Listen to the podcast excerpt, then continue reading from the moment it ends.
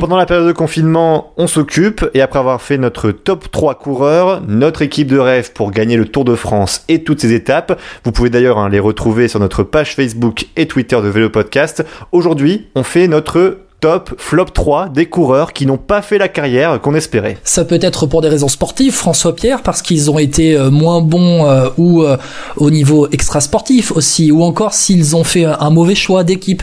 bref, donnez vos noms sur Facebook et Twitter. Et pour en parler avec nous, on accueille Gauthier, fidèle auditeur de Vélo Podcast. Salut Gauthier. Salut FP, salut Guillaume. Salut Gauthier. Bon, le flop 3 alors de ceux qui n'ont pas fait la carrière qu'on espérait. On a plein de noms en tête. Franchement, c'est limité à 3 chacun. On pourrait presque en donner plein. Franchement, j'ai fait une liste. Moi, j'en étais déjà à 10, hein, je vous le dis. Euh, Guillaume, on va commencer avec les tiens. Ouais, alors je me suis limité à 3. Du coup, je me suis quand même limité euh, à 3. C'est le, top 3 des, grosses galères. Ouais, bon, c'est le flop 3 en fait. C'est un peu le flop 3 des, de, de nos coureurs. Euh, on, on, parle un peu de, de, sentiments aussi. On parle un peu euh, de mecs qui nous ont euh, qui nous ont marqué. On aurait espéré, on aurait vraiment espéré une meilleure carrière pour eux. Hein. On, peut le dire. on les a aimés ces coureurs, tu vois. Normalement, c'est un peu ça. C'est quand même, on les a aimés, tu vois, ah à un moment donné. Alors, bah, le premier, le premier, je vais euh, parler de Sylvain Chavanel. Oh. Sylvain Chavanel, pourquoi Alors, il a fait une grande carrière, Sylvain Chavanel. Il a fait une grande carrière, Sylvain Chavanel. Oui, ok. Mais Sylvain Chavanel, quand il arrive, il fait partie un peu. Hum, vous savez, dans le football, on a eu cette période après Zidane où on a dit tel mec c'est le nouveau Zidane, tel mec c'est le nouveau Zidane. Mais là, dans le cyclisme, on a eu tel mec c'est le nouveau Bernardino, c'est le nouveau Bernardino et prochain vainqueur du Tour de France, il va succéder à Bernardino. Aujourd'hui, on n'a toujours pas eu de, de successeur à Bernardino au palmarès du Tour de France. Et bien pour moi, Sylvain Chavanel, c'est un peu ça parce que Mimosa, quand il arrive euh, dans le peloton professionnel, on est à la fin des années euh, euh, Armstrong et euh, on l'annonce hein, comme un futur euh, euh, comme un futur vainqueur du classement euh, général du, Tour de France. Il devient professionnel en 2000 dans l'équipe Bonjour après avoir été formé dans la structure Vendée de Jean-René Bernaudot. donc il fait toute la structure Vendée après Bonjour, Brioche la Boulangère jusqu'en 2004. après pendant trois ans il part à la Cofidis et puis après c'est vraiment en arrivant à la Quick Step au début des années 2010 qui se spécialise dans les dans les classiques même à la fin des années 2000 avec Cofidis. on se souvient cette deuxième place, euh, ce podium sur le Tour des Flandres où il se fait tasser dans les barrières par euh, Fabien Cancellara, c'est un scandale, on n'y revient pas. Mais Sylvain Chavanel, il, fait partie pour moi de, de ces déceptions. Alors, déception parce qu'on l'avait... Euh, je te trouve dur. Ouais, mais non, mais déception, déception seulement, seulement parce qu'on... Ah non, mais attends, deux secondes, je termine. Déception seulement parce qu'on l'avait annoncé comme un futur vainqueur du, du Tour de France et parce qu'on l'avait annoncé comme ça. Et moi, j'étais gamin, j'étais adolescent. Bah, j'ai dit, ouais, Sylvain Chavanel. Et puis, ben, en fait, Sylvain Chavanel, euh, euh, chaque année, Sylvain Chavanel, ben, bon, voilà, son résultat sur les grands tours, c'est pas dingue. Hein. Je regarde euh, sa meilleure performance sur un grand tour, ça a été 16e du Tour d'Espagne 2007, 18e du Tour de France 2009. Ah, sinon, après, en 2004, il termine 30e, 2005, 58e. Bon, voilà, après, il a fait une très grande carrière. Voilà. Bon, t'es pas d'accord avec moi, François Pierre Non, non, mais d'avance non, parce qu'en plus, en fait, je suis d'accord avec toi dans le sens euh, par rapport à ce qu'on promettait au début. Ok, peut-être qu'on l'a comparé à Bernard Hinault une fois. Il y en a un mec qui avait un peu bu, il a dû dire ça. on a vite compris que euh, Chavanel ce serait pas un coureur grimpeur, tu vois. On a vite compris que ce serait les échappés. Il peut grimper, mais il grimpe pas bien, mais il grimpe euh, correctement, on va dire.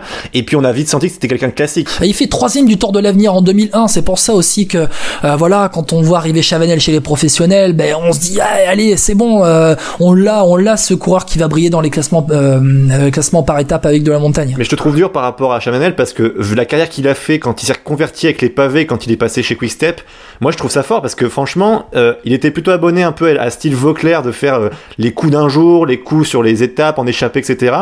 De Très gros rouleur aussi, multiple champion de France du contre-la-montre. Hein. Mais au final, sur les pavés, il est arrivé très tard et je trouvais qu'il avait vraiment bien progressé à tel point qu'on souvent on l'imaginait sur le podium de Paris-Roubaix, tu vois. Et, du, et de, oui, le Paris-Roubaix et le Tour des Flandres, ouais. Ouais, évidemment. Mais donc, moi, je te trouve vraiment sévère. Gauthier, t'en penses quoi, toi? C'est sévère, franchement. Eh ben, écoute, moi, euh, j'ai failli le mettre dans ma liste, donc euh, je suis assez d'accord avec Guillaume. Euh, en fait, comme il dit, on l'a annoncé tellement grand que au final, il fait une carrière plus qu'honorable. Mais c'est vrai qu'on, peut-être, on s'imaginait plus. Il fait, il fait une super carrière, mais est-ce qu'il a gagné une grande course Il a failli le Tour des Flandres. Et il a remporté le Tour Poitou Charente. Ouais, on s'en fout. Non mais voilà par, rapport aux attentes en fait qu'on avait qu'on avait placées en lui, on peut être un peu un peu déçu. Mais après, c'est vrai qu'il fait, il fait, il fait une grande carrière à la quick step. N'importe qui peut pas s'imposer à la quick step, quoi. Bah oui, c'est ça. franchement. Euh, au final, quand tu regardes le palmarès de Sylvain Chavanel, c'est euh, vainqueur d'à travers la Flandre en 2008, vainqueur du Grand Prix de Plouay en 2014, euh, double vainqueur des 4 jours de Dunkerque en 2002-2004, double vainqueur des 3 jours de la Panne en 2012-2013, super combatif du Tour de France en 2008 et 2010 et trois, trois victoires d'étape sur le Tour de France avec de multiples titres nationaux, que ce soit sur route, en contre-la-montre, sur la piste. il est aussi champion du contre-la-montre par équipe avec la Quick Step en 2012 2013 et euh, champion d'Europe euh, de poursuite par équipe sur euh, piste, donc en 2016. Ton deuxième. Bon, ça c'est pour mon premier nom. Mon mon deuxième nom, mon deuxième nom. Alors je vais vous garder un autre nom pour la fin, mais mon deuxième nom, peut-être qu'il va faire l'unanimité. et je crois que je vais, je vais même englober les deux ce sont les deux frères Schleck. Ah bah ça. ouais, alors bon, Andy Schleck déjà, Andy Schleck, imagine, il a que 34 ans aujourd'hui. C'est-à-dire que normalement, Andy Schleck, euh, il devrait, euh, il devrait aujourd'hui être euh, dans le peloton professionnel. bon, il devrait peut-être pas devant aux avant-postes, mais il devrait être là. notre notre Andy Schleck, il a Bon, il a un beau palmarès quand même. Euh, il a un beau palmarès parce qu'il a quand même eu euh, des podiums sur les euh, sur les grands tours. Officiellement, c'est le vainqueur du Tour de France 2010, mais on sait très bien, c'est après le déclassement d'Alberto bah Contador. il fait meilleur jeune sur le Tour d'Italie sur le Tour d'Italie 2007 Tour d'Italie 2007 où on se souvient il remporte le maillot blanc du euh, meilleur jeune mais euh, il a un duel énorme face à l'italien Danilo Di Luca. Danilo Di Luca qui remporte le Tour euh, d'Italie. C'est là qu'il se révèle un peu aussi Andy Schleck. Mais bon voilà Andy Schleck à un moment il aura sombré un peu dans la dépression, dans l'alcool. Euh, voilà, il aura, il sera tombé dans les, hum, comment dire, dans les, dans les vices, un peu. Ouais, voilà, dans les vices. Voilà, c'est un, un, peu ça le problème. Si je trahis pas de secret, Gauthier, t'avais le même. Hein. Euh, moi, c'était mon top 1 pour tout dire. Et je rajouterais peut-être un truc intéressant que t'as dit Guillaume, c'est que t'englobais les deux frères. Et pour moi, le fait, justement, pour Andy surtout, qui est son frère dans l'équipe, ça l'a parfois plus desservi que servi. C'était son grand frère. Ouais, son grand frère. Mais le fait qu'il y ait son frère dans l'équipe, ça l'a plutôt desservi sur certaines courses que servi. Pourquoi? Parce que parfois, il, voilà, il attendait, il attaquait pas, il regardait toujours où était son frère, ce genre de choses. Et puis ça se voit aussi, c'est sur Liège-Bastogne-Liège en 2011 où ils font 2 et 3 euh, derrière Philippe Gilbert. Peut-être que, enfin, voilà. Et, et, inversement, Frank Schleck aussi ne voulait pas trop, euh, ne voulait pas larguer euh, Andy Schleck. Hein il travaillait beaucoup pour lui dans les dans la montagne. Frank Schleck, c'était le lieutenant d'Andy Schleck dans la haute montagne. Honnêtement, Andy Schleck était beaucoup plus fort euh, que Frank Schleck quand il était à son top niveau. Plus complet. En, montagne surtout. Euh, pour moi, il n'y avait pas photo. Et ouais, Frank Schleck, il était moins bon en haute montagne. Andy Schleck, il le dépassait facilement, en fait. C'est ça le truc. Et, Andy, et Frank Schleck était tellement mauvais rouleur que dans les courses par étapes, on n'espérait pas grand chose de lui au final. Oui, et puis en plus, euh, enfin, Gauthier, enfin, je crois que toi qui aimais beaucoup Andy Schleck aussi, c'est que euh, en contre-la-montre, il en s'entraînait peu. Enfin, c'était pas quelqu'un qui allait euh, progresser, quoi. Bah, la preuve, la preuve, son, son Tour de France qui perd contre Cadel Evans. Je pense que s'il avait un peu travaillé le, le, contre-la-montre, ce Tour de France, il le perd 2012, pas. 2012, je crois, 2013, 2012. 2011. 2011. Cadel Evans remporte en 2011 avec la quatrième place de Thomas Vauclair, où Andy Schleck fait un énorme périple euh, dans le Galibier pour aller gagner au sommet du Galibier euh, exactement. Euh, ouais et puis il avait derrière le lendemain euh, dans l'étape vers l'Alpe d'Huez il avait attaqué avec Alberto Contador. Ouais et au final Andy Schleck tu lui espères mieux comme carrière et comme palmarès final parce que tu regardes son palmarès Andy Schleck. Bah, il remporte le tour techniquement. Il le remporte quand même. Officiellement il remporte le tour. Il remporte Liège-Bastogne-Liège en 2009 il remporte trois étapes sur le Tour de France. Il est champion du Luxembourg sur route et contre la montre aussi deux fois mais à l'époque il y avait pas trop il y avait que Kim Kirchen en contre la montre pour euh, ah pour bouleverser. Il n'y avait pas encore Bob Jungels. Ouais, voilà. Euh, non, et puis après, bon voilà, il remporte le maillot blanc. Il c'est ça aussi, c'est parce que Andy Schleck, tu, l'attends jeune. Il arrive jeune à la CSC dans la structure Saxo Bank. Il est jeune, il performe jeune, il remporte trois fois de suite le maillot blanc du Tour de France 2008, 2009, 2010. Il remporte le maillot blanc du Tour d'Italie en 2007. Tu l'attends au plus haut niveau en fait. Et Frank Schleck, tu regardes son palmarès, bah Frank Schleck il remporte le Tour de Suisse 2010 et l'Amstel en 2006. C'est tout? C'est tout. Ah ouais, je savais pas. Tiens, je pensais qu'il avait euh, fait une. Ah non, mais il a fait des places aussi lui. Il, a, fait, plein de places. C'est ça aussi. Il a fait plein de places. Ah. Bon, ok. Et du coup, euh, bah, Gauthier, donc toi, on t'a déjà donné ton top 1 en fait. En Schleck, du coup. Voilà. Guillaume, il a ses trois coureurs. Toi, c'est quoi tes ah Non, j'ai pas encore mon 3. Ah non, ah non ah, j'en ai englobé deux. J'ai englobé les Schleck. Je termine très rapidement avec mon dernier. C'est Yaroslav Popovic. Oh oui, je sais pourquoi ça. Oh, alors là. Yaroslav Popovic parce que ben c'est aussi. Il y a que toi qui l'attendais. Hein. Bah, euh, je suis désolé, ça fait partie de ces coureurs où quand ils arrivent chez les professionnels, ils sont annoncés comme les futurs top stars. D'ailleurs, Popovic, quand il est recruté, euh, quand il est recruté en 2005 par la Discovery Channel, US Postal qui devient Discovery Channel en 2005, Popovic, euh, il est annoncé comme le successeur d'Armstrong. On se dit en 2005, dernière année d'Armstrong, Popovic va être son lieutenant. Ben, Popovic, il fait euh, meilleur jeune du Tour de France 2005. Euh, me semble-t-il, je crois qu'il termine euh, cinquième du Tour de France 2005. Il accompagne Armstrong, mais derrière, c'est une énorme déception. Et pourtant, et pourtant, avant euh, Popovic, Popovic, il termine 12e pardon du Tour de France 2005, mais il est là pour épauler. C'est le lieutenant de, Lance Armstrong dans la montagne. Popovic, quand il arrive à la Discovery Channel, avant il est chez Landbook Credit Colnago, il devient professionnel en 2002 et il se révèle sur le Tour d'Italie en terminant 12e en 2002, 3e en 2003, 5e en 2004. Donc on se dit, ben voilà, c'est l'avoir rêvé. Imagine même aussi que Jaroslav Popovic, en plus d'être performant sur, euh, en plus d'être performant sur les courses par étapes. Euh, en 2001, il remporte Paris-Roubaix Espoir. Le mec est bon partout. Et moi, je me souviens, c'est sur euh, Pro Cycling Manager 3, en 2003, sur la G4, il y avait Richard Virenque.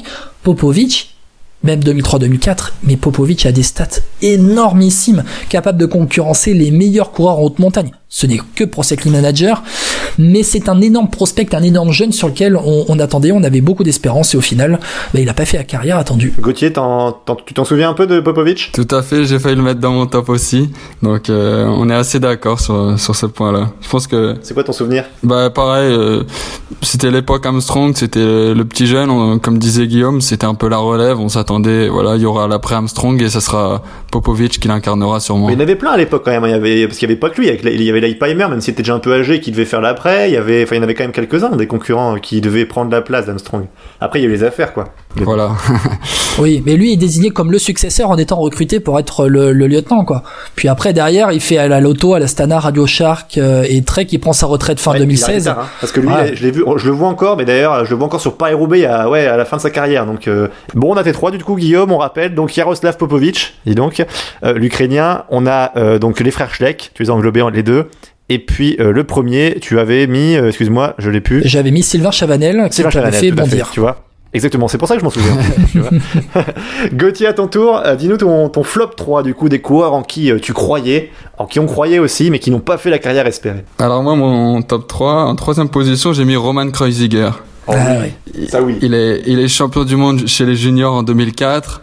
Il gagne au Tour de Suisse, puis le Tour de Romandie en 2009 à seulement 23 ans.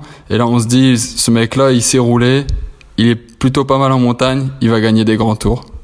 Et au final, on s'aperçoit que si on fait le bilan de sa carrière, il a fait des places d'honneur, mhm. il a fait top 5 du Tour de France, c'est son meilleur résultat, il me semble.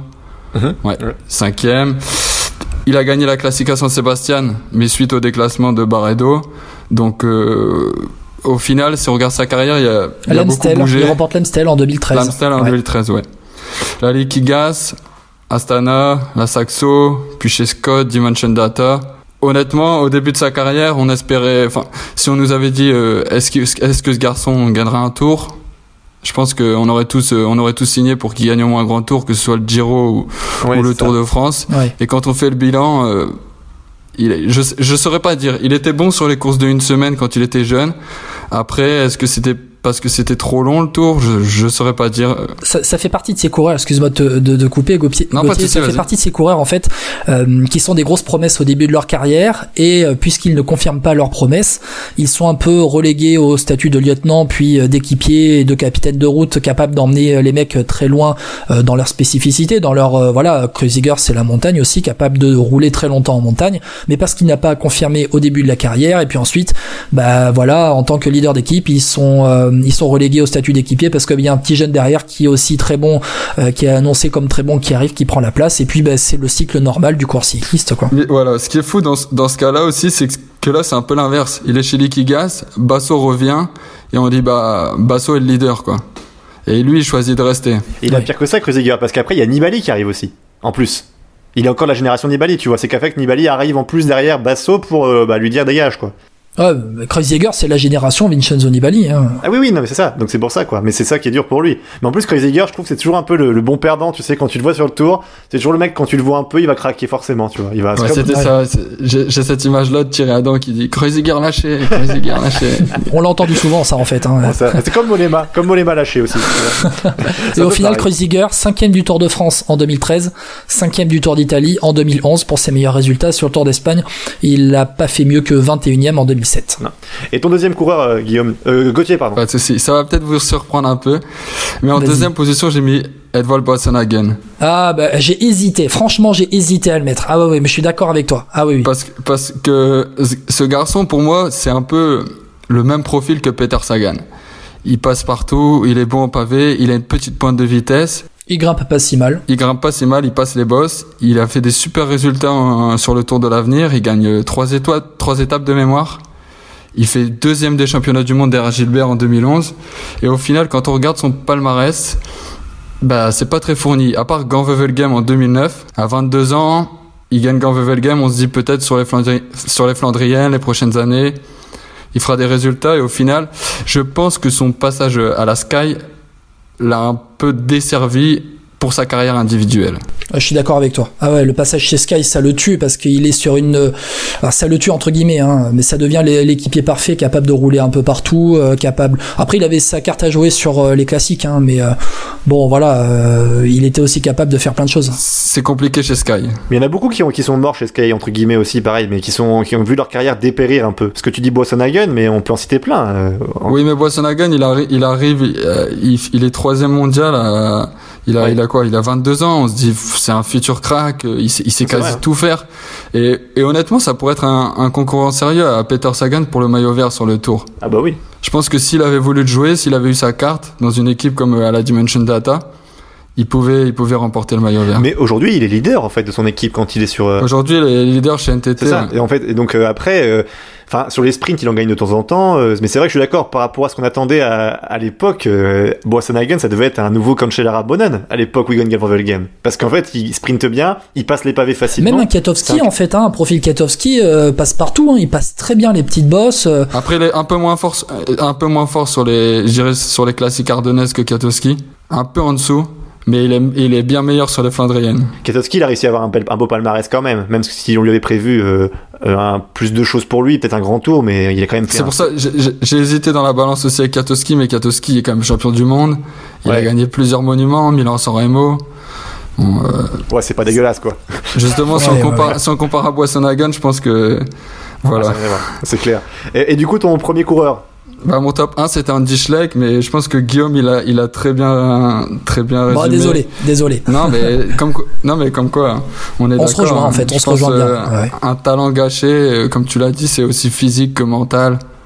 C'est, c'est dommage. J'aurais juste ça à dire. Bon, et toi François Pierre, euh, dis-nous un peu ton, ton flop 3 au niveau des coureurs qui t'ont déçu Qui m'ont déçu. Il y en a, il y en a eu beaucoup, hein, tu sais. Et on va commencer avec un Français, comme quoi, tu vois. Tu es compliqué. Eh oui, c'est ça. Et ben le premier, moi, c'est Christophe Moreau. Ah, ouais.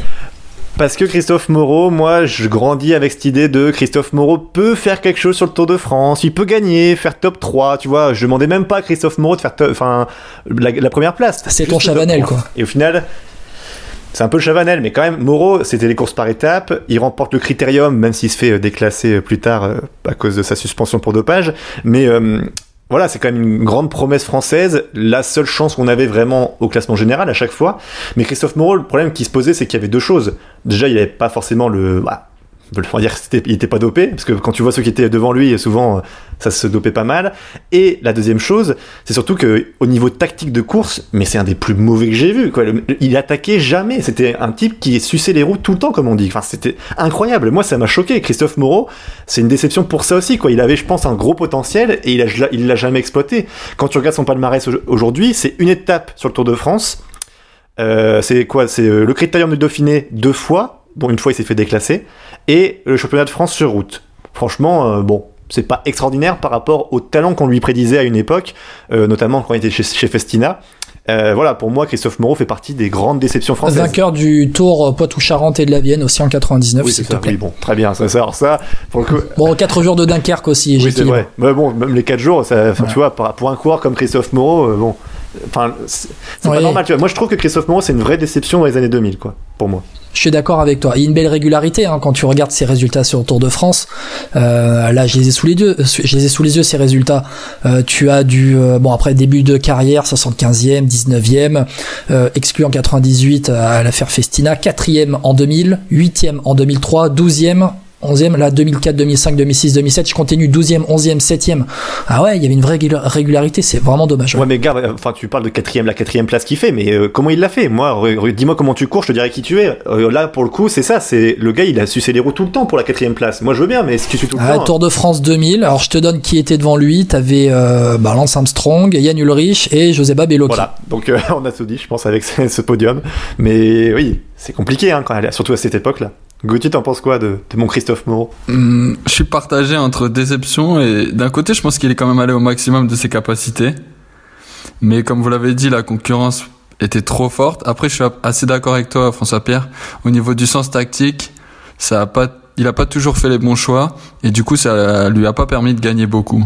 En plus, on avait la chance d'avoir un coureur français qui était bon chrono, hein, parce que Christophe Moreau, il roulait bien, hein, faut se dire aussi ça. Oui, c'était un très bon rouleur. C'était là où il perdait le moins de temps, en fait, euh, au final, Christophe Moreau. Après, euh, tu parlais de, tu parlais de niveau maximum. Il a peut-être atteint son niveau euh, maximum. Il n'a pas pu faire mieux. C'est peut-être, c'est ça aussi, en fait, ce, comment dire, la, la base de ce jeu, c'est-à-dire que on ne parle pas finalement de niveau maximum, mais de niveau qu'on espérait pour lui. Christophe Moreau, on a espéré très grand pour lui. C'est vrai, c'est vrai. Exactement. mon deuxième coureur, euh, c'est. Euh, alors là, je vais peut-être vous faire hurler. C'est ça. c'est Zdenek Stibar. Ah, vous avez je... s'envoler de là. Ah. Zdenek Stibar. Vas-y, donne tes arguments, on verra. Mes, mes arguments de Stibar, c'est que Bon, chaque année, c'est un des favoris de Paris-Roubaix, du Tour des Flandres, etc. Et c'est un peu le, bon loser, tu vois, euh, parce que à chaque fois, il perd. Euh, il fait deuxième. il fait, il fait beaucoup deuxième, hein, si tu remarques. Deuxième de Paris-Roubaix, il fait euh, huitième, troisième. Il fait, il fait quoi, je crois, deuxième du Tour des Flandres aussi. Enfin, voilà, c'est quelqu'un qui aime bien les, secondes places et même les places dans le top 10. Mais il a jamais confirmé que c'était le top coureur, parce que Stibar, à une époque, on pouvait se dire que c'était le remplaçant de Bonen Conchelara aussi. Hein. Quand Conchelara arrête, euh, Stibar, c'est l'un des favoris ultra favori, euh, même s'il se fait avoir après par Terstra, bon, il y a Sagan qui arrive, mais Stibar, au niveau tactique, c'était plutôt un bon coureur, qui avait de la force, mais à chaque fois, il lui arrivait un truc. Soit c'était une crevaison, soit il avait une chute devant lui. Bon, après, il fait quand même deuxième une fois à Roubaix, mais où, il tombe sur plus fort que lui. Mais bref, pour moi, Stibar, par rapport à ce, dont on attendait de lui, euh, au niveau des Flandriennes surtout, je trouve que j'étais j'étais déçu quoi. Pour moi, Stibar, ce sera toujours le, bon loser et puis bah celui où quand je le vois, je me dis bah il gagnera pas de toute façon, il finira sur le podium, top 10, c'est bien, mais voilà, c'est pour, pour ça que je me dis euh, que j'ai mis Stibar dans ce dans ce top 3. Vas-y Gauthier, tu en penses quoi toi de JDNX Stibar Bah après là, si on prend le point de vue seulement des Flandriennes, je serais assez d'accord avec toi FP, s'il termine sa carrière sans gagner Ganvevelgem ou ou, ou, le, ou le Ronde ou ou Paris-Roubaix. Un monument surtout, surtout un oui, monument. ça sera, ça sera, ça sera dommageable. Mais après, euh, je sais pas si on a eu des attentes. Euh, ah moi j'en ai eu. aussi grandes que les coureurs qu'on a, qu'on a cités précédemment. Après, il y a peut-être, on, a parlé euh, tout à l'heure de Boassenhagen, en fait, qui a été un peu tué, mais vraiment entre guillemets, hein, tué par Sky. Bah, en fait, Stibar, il a un peu été tué par la Quick Step aussi, parce que la concurrence chez Quick Step est juste énorme. Euh, quand tu t'alignes au départ euh, d'un monument euh, pavé, tu devais à l'époque te bagarrer contre Terpstra, contre Bounen. tu devais gagner ta place de leader. Tu, on te la donnait pas en fait ta place de leader. Et au final, Stibar, ta place, enfin Stibar, quand tu regardes son son palmarès, faut aussi dire qu'il l'a commencé sur, en cyclocross. Il est triple ah champion du monde du cyclocross. moi, je parle vraiment de sur route. Hein. Oui, on est ouais, bien sûr, bien sûr. Sa carrière aurait été très belle en fait si tu comprends le cyclocross. mais après, tu regardes son palmarès je l'ai sous les yeux. Il remporte ses Strade Bianchi en 2015. L'année dernière, en 2019, il remporte et le Het Newsblad et le, la Big Bang Classic, le Grand Prix E3, et l'Eneco Tour en 2013. En fait, c'est un mec qui atteint peut-être, on parle aussi niveau maximum, on l'a dit juste avant, euh, son plafond de verre, un peu, ça aussi les monuments, quand la, la, quand la concurrence est un peu trop forte, eh bien, il est un cran en dessous que les top euh, champions. C'est peut-être ça aussi, c'est des Next Bar, malheureusement pour lui, mais on espère, on il n'a que 34 ans, hein. on espère que sa carrière n'est pas terminée et qu'il va en claquer une. Hein. bah on espère, franchement ça me ferait plaisir pour lui. Peut-être hein. Je suis d'accord avec toi François Pierre, moi je, moi j'aime beaucoup ce coureur, vraiment. Ouais, moi aussi, moi aussi. J'aurais bien aimé qu'il soit dans une équipe française, tu vois. Pourquoi? Pourquoi pas? Mais bon. Pas? Euh, alors mon dernier coureur, bah, il vient d'une équipe française justement. Euh, il est estonien. C'est Rein Taramae. Alors je sais pas si tu t'en souviens Guillaume. Oui, oui, oui. Gauthier, il, s'en souvient lui parce que j'en ai parlé longuement il y a quelques, il y a une dizaine d'années. Euh, moi je lui prédisais un grand avenir. Alors c'était peut-être que moi, mais moi à l'époque je le voyais gagner le Tour de France. Hein, euh, voilà, ni plus ni moins. Parce que franchement à l'époque il faisait des super résultats. Il avait pris la quatrième place sur Paris-Nice. À l'époque, faut savoir aussi que chez les jeunes, il battait Thibaut Pinot. Faut se dire attention, hein, donc quand même c'était un sacré niveau. Alors il a quand même remporté des choses. Hein. Il a remporté des étapes. Il a, il a fait quoi? Il a fait des, belles places sur le Tour de Suisse, euh, le Tour de Romandie. D'ailleurs, je remarque qu'en gros, les coureurs qu'on cite depuis tout à l'heure ont souvent performé sur le Tour de Suisse ou le Tour de Romandie. je sais pas pourquoi, si c'est voilà un lien. Mais euh, il a fait par exemple huitième du Tour de Suisse en 2009. Il fait septième de Paris-Nice en 2010, quatrième en 2011. Euh, il fait quoi? Enfin voilà, pareil, il fait beaucoup de places d'honneur, mais bon, il est sur des courses par étapes. Et vraiment, voilà, Rein Tamaramei, il grimpait bien. Et après, c'est sa mononucléose qui l'a un peu détruit en, 2014. Mais franchement, j'y croyais tellement à ce coureur. Je me disais, en plus, dans une équipe française, il était chez la Cofidis à l'époque, il démarre là-bas. Je me suis dit, enfin, on va avoir dans une équipe française un coureur capable de, voilà, de, tutoyer les sommets, quoi, d'essayer de, d'arriver au meilleur, chez les meilleurs. Mais en fait, même pas. Tamaramei s'est effondré après chez Astana, chez Katusha.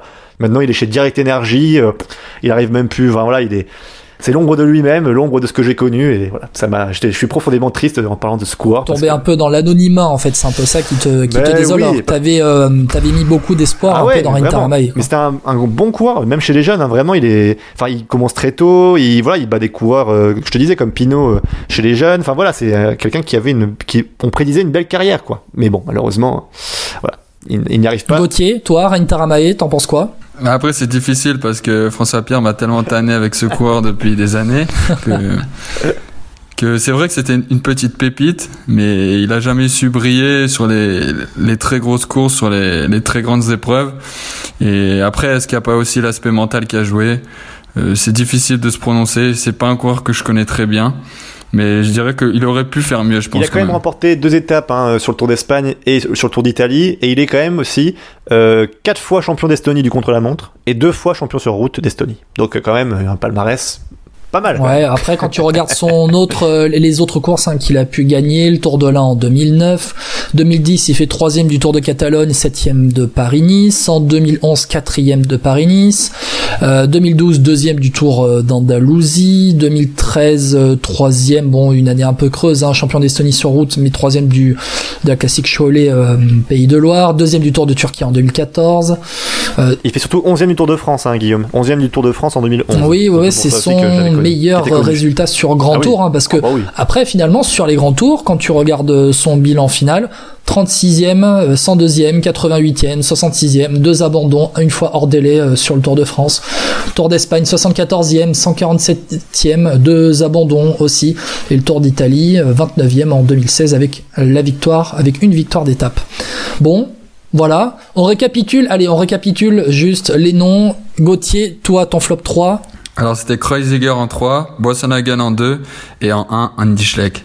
François Pierre Alors moi c'est Taramae en 1, Stibar en 2 et Christophe Moreau en 3. Et toi Guillaume? Alors moi j'avais mis Sylvain Chavanel, j'avais englobé les frères Schleck et j'avais dit Jaroslav Popovic. Très bien, bah mettez-nous en commentaire ce que vous pensez sur euh, Facebook et Twitter de Vélo Podcast.